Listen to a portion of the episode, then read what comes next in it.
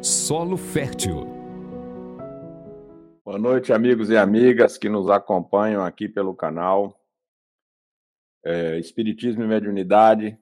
Muito boa noite, desculpe aí, deu uma batidazinha aqui sem querer no, na câmera. Tudo bem com vocês? Muito bom estarmos juntos aqui. Um abraço para a queridíssima Regina Mercadante, para o nosso queridíssimo Chico Leite, que é o produtor, e Regina, que é a nossa motion design, nossa chefona, diretora-geral aqui do canal. Muito bom estarmos aqui com você e hoje a gente vai discutir um tema que eu gosto muito dentro dessa nossa atualidade, dentro dessa, dessa nossa proposta do programa Solo Fértil, de trazermos temas atuais, a questão da afabilidade e a doçura na trajetória do perdão, para que a gente possa juntos refletir um pouco em torno dessa temática e dizer a vocês que durante o programa elaborem as perguntas para que no final da nossa apresentação a gente possa respondê-las ou se vocês não quiserem mandar perguntas aqui diretamente, podem encaminhar para nós através do e-mail. É o meu nome é milsonpial@gmail.com, é fácil de lembrar. Quero mandar um abraço aqui também para os nossos canais co-irmãos, né? Muita gratidão de nossa parte por essa parceria. Lá Espírita Caminho com Cristo de São Paulo, Web Rádio Portal da Luz do Mato Grosso do Sul, Web Rádio Fraternidade de Minas Gerais, Rede Amigo Espírita de São Paulo, TV Secal de Santa Catarina, TV 7 da Paraíba e Casa com Evangelho lá de Portugal. Então, muito bom termos vocês aqui conosco nessa noite. Amigo Jesus, mais uma vez nos encontramos aqui reunidos em teu nome, nessa escola de aprendizes do teu evangelho. Sintoniza nossos corações e nossas mentes, de maneira que juntos sejamos capazes de fazer novos progressos, de alcançarmos novas aprendizagens. Nessa trajetória de crescimento, de transformação, de afirmação de que somos espíritos imortais, compreendendo a cada dia que somos também seus condiscípulos aqui na terra para a construção de um mundo melhor. Se conosco, mestre, agora e sempre. Bom, nessa nossa abordagem de hoje, um dos fundamentos da nossa estrutura dialógica está relacionado com o capítulo 9 do Evangelho segundo o Espiritismo, Bem-aventurados os que são mansos e pacíficos, e tem um item 6, que é uma mensagem do Espírito de Lázaro, onde ele vai é, trazer para nós uma consideração sobre a afabilidade a doçura como caminhos para a prática da benevolência, porque ele vai dizer que a benevolência para com os semelhantes, que é fruto do amor ao próximo, produz a afabilidade e a doçura, que são suas formas de manifestar-se. Para aqueles que não estão muito familiarizados com os estudos da doutrina espírita, e para aqueles que já estão também uma recordação, na questão 886 do Livro dos Espíritos, a gente brinca aqui na Bahia que tem o BIP, o BIP, numa, numa metáfora, numa, numa visão meio ambígua, de um alerta, né? mas também de um acrônimo para benevolência, indulgência e perdão. Porque na questão 886, que a gente chama aqui carinhosamente do BIP, né? Ela, o Kardec vai perguntar como praticar a caridade, como era, como reconhecer a caridade, como era entendida por Jesus. E a espiritualidade maior responde: benevolência, para com todos, indulgência para com as imperfeições alheias e perdão das ofensas.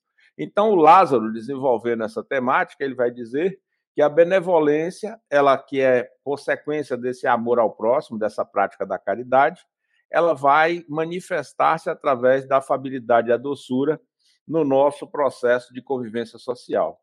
Mas por que que escolhi esse tema hoje para a gente poder pensar sobre a afabilidade e a doçura como trajetórias, como caminhos para a gente alcançar o perdão. Porque eu tenho quase certeza que vocês vão concordar comigo que vivemos em uma sociedade onde existe um individualismo exacerbado. A nossa rotina, a pressão, os obstáculos sociais colocados diante de nós, que vem construindo o que muitos autores estão chamando de uma sociedade do cansaço, esses processos todos eles vêm provocando em nós uma certa angústia, uma certa perda do sentido da vida e fazendo com que, em muitos momentos, a gente se coloque na existência meio que como se a gente tivesse só passando, como se a gente fosse, usando a expressão de Baudelaire, um flané, alguém que vai flutuando no ambiente social sem se envolver, sem, sem se preocupar com as ocorrências, etc. E quando a gente pensa na, na mensagem, na máxima que Kardec nos traz, que é fora da caridade não há salvação, a gente vai verificar que a prática da caridade ela se desdobra em vários aspectos. A gente tem a caridade material, que é a benemerência, o socorro, o amparo, a cesta básica, o agasalho, inclusive nesse período agora que estamos nos aproximando do inverno, torna-se necessário fortalecermos essas campanhas para a distribuição de agasalhos. Mas é preciso que a gente lembre que, ao lado da caridade material, existe uma caridade moral que se traduz na intimidade da construção dos nossos relacionamentos sociais. E muitas vezes a gente diz que tem dificuldade de perdoar, tem dificuldade de desculpar, tem dificuldade de esquecer, justamente porque a gente acha que esses processos de esquecimento, de perdão, de desculpar, eles ocorrem descolados de um contexto, descolados de uma construção psicológica nossa, descolados de uma busca nossa de sentido da existência e de rompimento com uma certa ingenuidade no comportamento social. Porque muitas vezes nós nos iludimos com as outras pessoas, e isso é muito ruim no nosso comportamento. E o espírito Lázaro, nesse capítulo do Evangelho, nesse item, ele vai fazer uma consideração que muitas vezes a benevolência, aliás, desculpe, a afabilidade e a doçura, elas são fingidas. Elas se traduzem numa voz mansa, elas se traduzem em gestos controlados, elas se traduzem em um comportamento que seria uma espécie de comportamento esperado do outro diante das nossas atitudes. E dentro desse processo, a gente cria uma imagem de, de afabilidade, de doçura, que não corresponde à realidade da nossa prática cotidiana. E aí, o que, que acontece? A gente tem um comportamento que ele é um comportamento ambíguo. Ele é um comportamento, até certa forma, uma, uma, uma manipulação do outro, das emoções do outro, através de um comportamento hipócrita nosso no processo social. Então você tem uma voz suave, você tem os gestos lentos, você tem um comportamento, como, como a gente brinca aqui na Bahia, pressão 11 por 7, ou seja, a sua pressão está normal, mas você está tomando atitudes, está adotando comportamentos que são ofensivos, que são prejudiciais aos semelhantes. E esse é um processo complexo e desafiador, porque muitas vezes as pessoas que adotam esse comportamento artificial de afabilidade, de doçura, de tranquilidade, de calma, são tiranos domésticos, são tiranos no trabalho, são pessoas controladoras, manipuladoras, e como eu disse antes, como a gente às vezes se deixa levar por uma ilusão em relação ao próximo, a gente esquece que quem ama também faz coisa errada.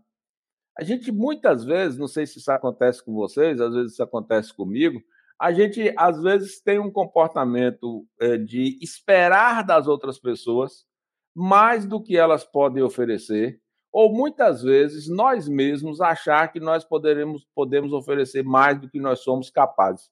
Dia desses eu estava dialogando com algumas pessoas sobre a nossa humildade necessária no processo de socorro ao próximo e a nossa compreensão das, dos nossos limites nesses processos.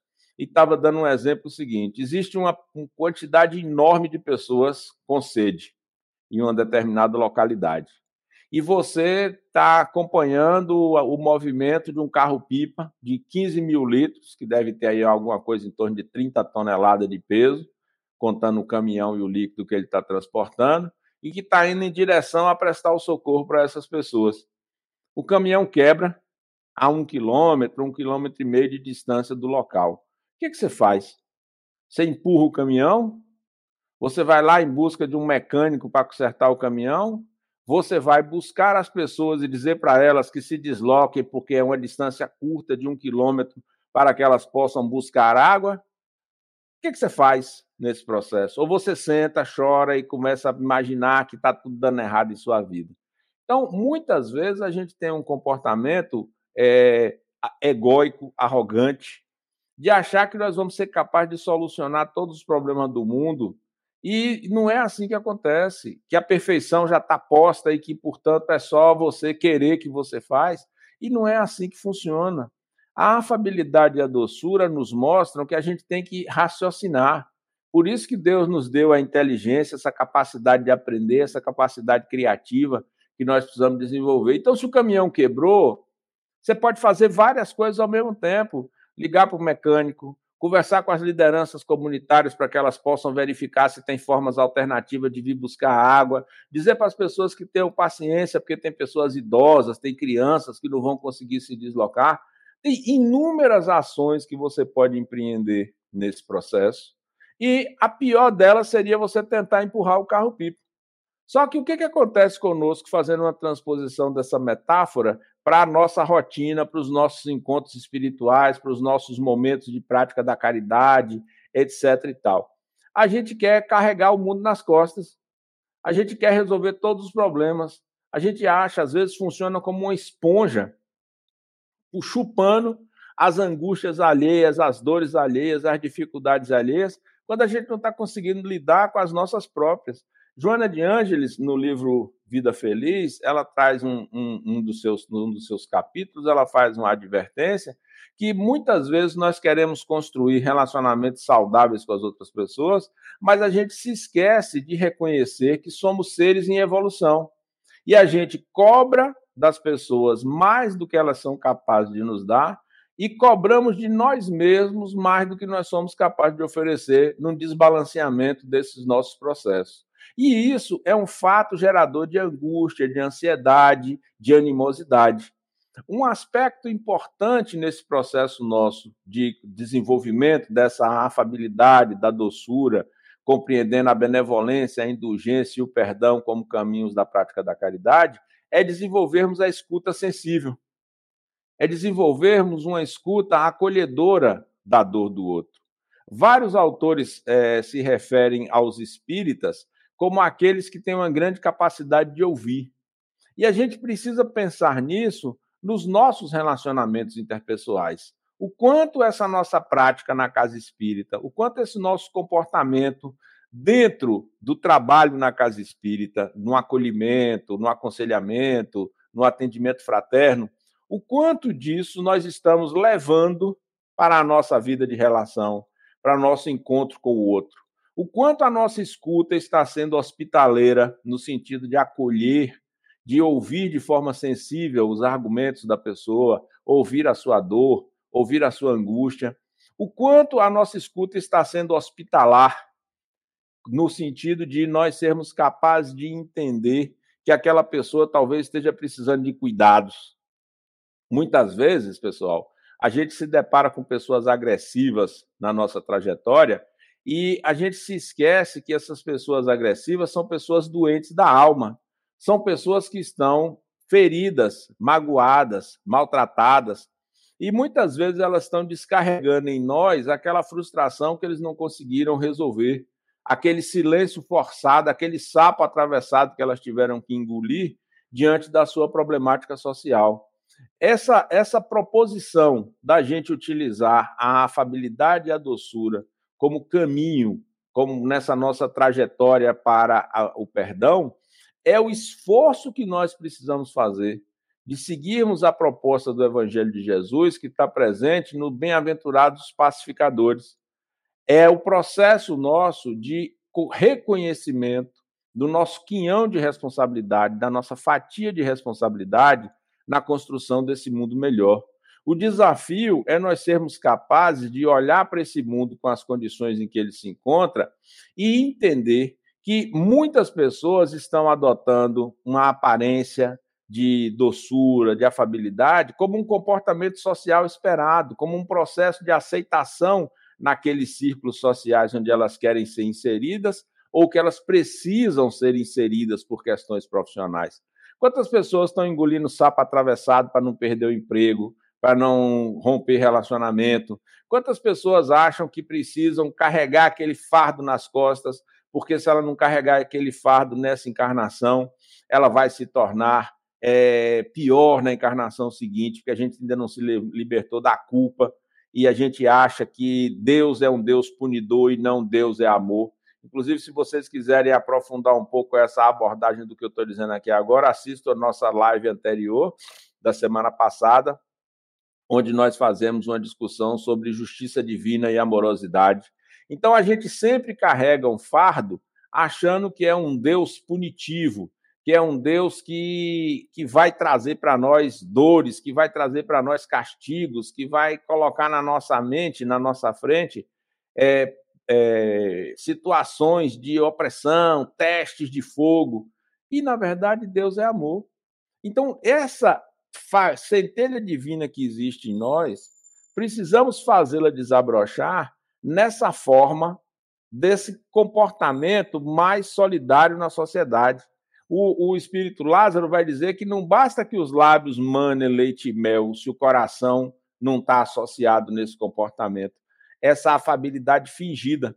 Então, a gente às vezes, e eu trago isso para o nosso cotidiano, a gente às vezes se comporta dessa forma. Às vezes a gente está diante de uma situação crítica e a gente finge um determinado comportamento cordato, um determinado comportamento cordial, porque a gente pensa que esse é o comportamento esperado e dentro de nosso coração nós estamos amargando angústia. E ao amargarmos essa angústia em nosso coração, a gente chega em casa, a gente encontra nosso caboclo, nossa cabocla, a gente encontra nossos filhos, nossos familiares e descarrega em cima deles essa frustração que a gente não pôde descarregar no outro.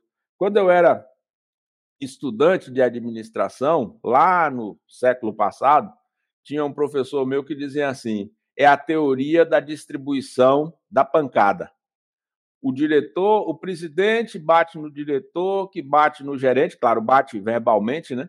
Bate no gerente, que bate no supervisor, que bate no vendedor, que bate no assistente, que bate no entregador, que chega em casa e briga com a esposa, briga com os filhos. O menino pequeno que não pode brigar com o pai com a mãe xinga o cachorro. Então, é uma cadeia que se forma de distribuição de dores, de angústias e de sofrimento. A gente precisa romper com essas cadeias de dor. A gente precisa progressivamente nos desafiar nessa direção. É simples? É fácil? Não. É desafiador e é complexo.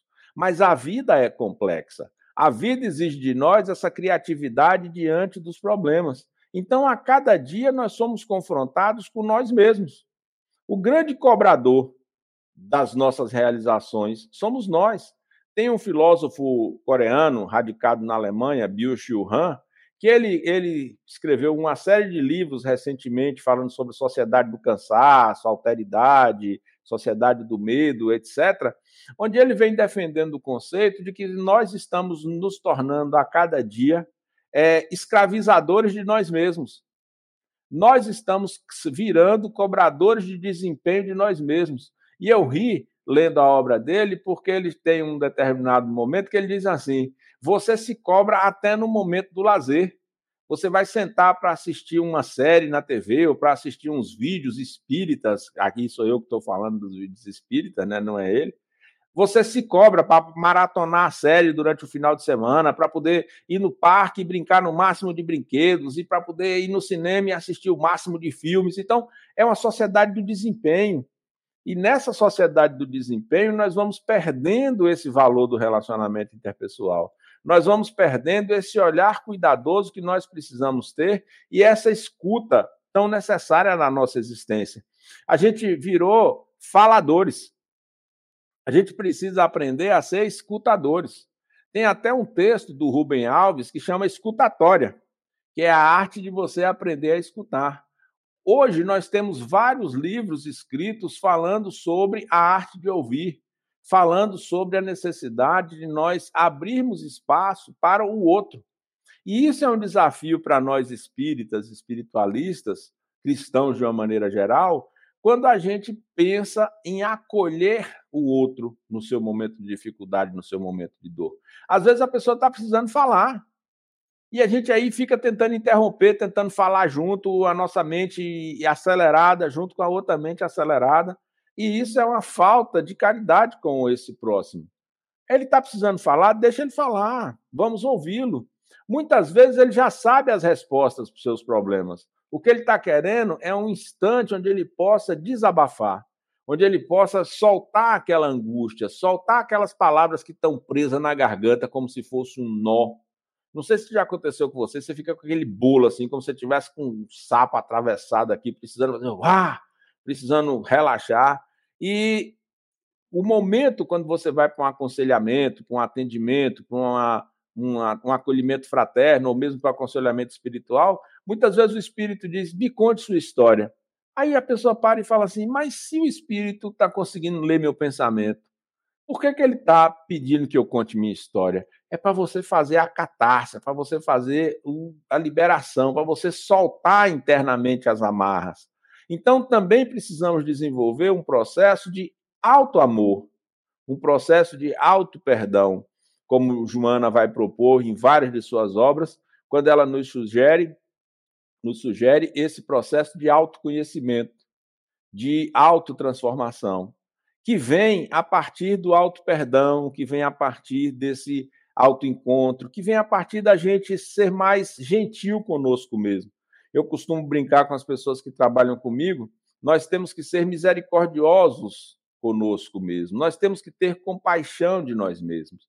Às vezes, no tribunal da nossa consciência, tem um promotor, tem um conselho de sentença, que são os jurados, tem um juiz, mas não tem um advogado de defesa. E a gente precisa ser mais afável e mais doce com as nossas próprias imperfeições, com as nossas próprias dificuldades, com as nossas próprias dores da alma, porque nós somos seres em construção. Nós somos seres que ainda estamos num processo de aprendizagem, de transformação, de crescimento. E o desafio nosso é sermos melhores a cada dia.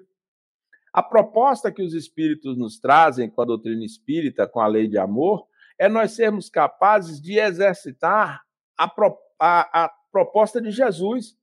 Quando Jesus diz assim: amar a Deus sobre todas as coisas e ao próximo como a ti mesmo é um esforço nosso na direção de buscarmos essa transformação continuamente. Então, a afabilidade, quando ela não é fingida, a gente vai é, colocando em prática o comportamento de acolhimento em relação ao outro. A gente vai colocando em prática um comportamento de sermos mais tolerantes, de sermos mais indulgentes, de sermos mais compassivos diante das imperfeições das outras pessoas e das nossas próprias imperfeições. Longe disso ser conivência com o erro. O erro precisa ser combatido. As pessoas precisam ser estimuladas a se transformarem, a crescerem, a aprenderem.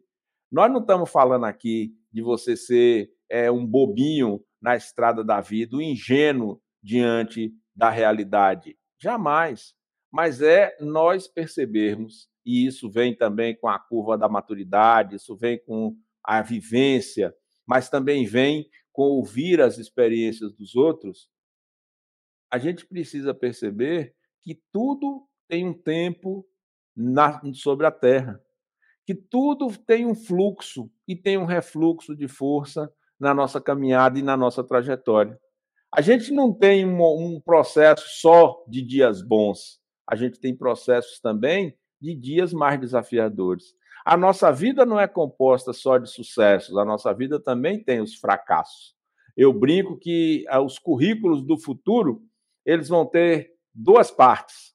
Uma parte de descrição dos nossos êxitos e uma parte de descrição dos nossos fracassos. Hoje isso não é possível, porque nessa nossa sociedade do desempenho, se você escrever no seu currículo os seus fracassos, que talvez são muito maiores do que os seus sucessos, as pessoas não vão querer te contratar. Mas dia virá em que nós seremos apresentados como seres imperfeitos e incompletos, que temos virtudes e que temos defeitos. E que as nossas virtudes, no mais das vezes, suplantam as nossas deficiências. Mas nós infelizmente, ao invés de praticarmos a afabilidade e a doçura como caminhos para a materialização da indulgência, da benevolência e do perdão, ou seja, desse pleno exercício do amor ao próximo, nós gostamos de utilizar a linguagem do tempo primitivo, daquelas encarnações não humanas nossas, quando a gente ainda era animal selvagem, quando a gente ainda era talvez leão, tigre ou outros animais violentos. Muitas vezes nós temos diálogos que são diálogos violentos com as outras pessoas. Usando, usando a metáfora do Marshall Rosenberg, que é o, o, o desenvolvedor da comunicação não violenta, o criador da comunicação não violenta, nós utilizamos uma linguagem chacal, nós utilizamos uma linguagem do abafa, nós utilizamos uma linguagem que amedronta as outras pessoas. A proposta, portanto, é nós sermos capazes de perceber que é através do cultivo sincero da afabilidade, da doçura, que nós vamos alcançar a possibilidade de praticar o perdão das ofensas. Porque nós vamos olhar para o outro como um ser incompleto, imperfeito, impreciso, que de manhã quer uma coisa, de tarde quer outra, que é turbulento, que tem dúvidas diante da vida, que tem inseguranças diante da vida, que é frágil na maioria das vezes, que é tímido, ou tímida. E quando a gente se abre para perceber a imperfeição do outro e de dizer assim, que bom que somos imperfeitos e incompletos, que precisamos uns dos outros para nos completarmos, que precisamos desse contato com outros humanos para poder crescermos. É nesse processo de cultivar essa afabilidade, essa doçura, esse comportamento hospitaleiro, esse comportamento hospitalar, Vou propor a vocês aqui uma, um experimento mental. Durante essa semana, ou hoje ainda, dependendo de onde você vai depois que terminar a nossa live, onde você esteja. Quando você encontrar aquela pessoa rude, hostil, briguenta, reclamona, aquela pessoa que para ela nada tá bom, ou que está sempre falando mal das outras pessoas, olhe para essa pessoa como alguém politraumatizado emocionalmente. Pense nela como alguém que está carregando dores profundas e como não consegue buscar o socorro em si mesmo, como não consegue buscar o socorro medicamentoso, utiliza a agressividade e a violência como uma forma de ser escutado. Vários autores que trabalham com práticas restaurativas, com comunicação não violenta, com círculos de paz, dizem que a violência é o grito extremo daquele que não está conseguindo ser escutado. Vamos pensar nessas pessoas violentas, de comportamento agressivo, de comportamento rude, como pessoas que estão pedindo socorro. E se a gente escuta essas pessoas com amorosidade, sem pena, mas com compaixão, sem humilhar, mas com uma compreensão de que são pessoas doentes necessitando de socorro. A gente vai ser afável, a gente vai ser doce, a gente vai ser cortês, a gente vai ser compassivo. E ao termos esse comportamento de acolhimento dessa pessoa doente, que podemos ser nós mesmos diante de um espelho, nos olhando e percebendo o quanto nós estamos feridos e magoados pelas circunstâncias da vida. E aí a gente vai se colocar numa posição de hospitalidade, numa posição hospitalar de socorro e de acolhimento daquela pessoa e de escuta sensível das dores e angústias que vão no seu coração.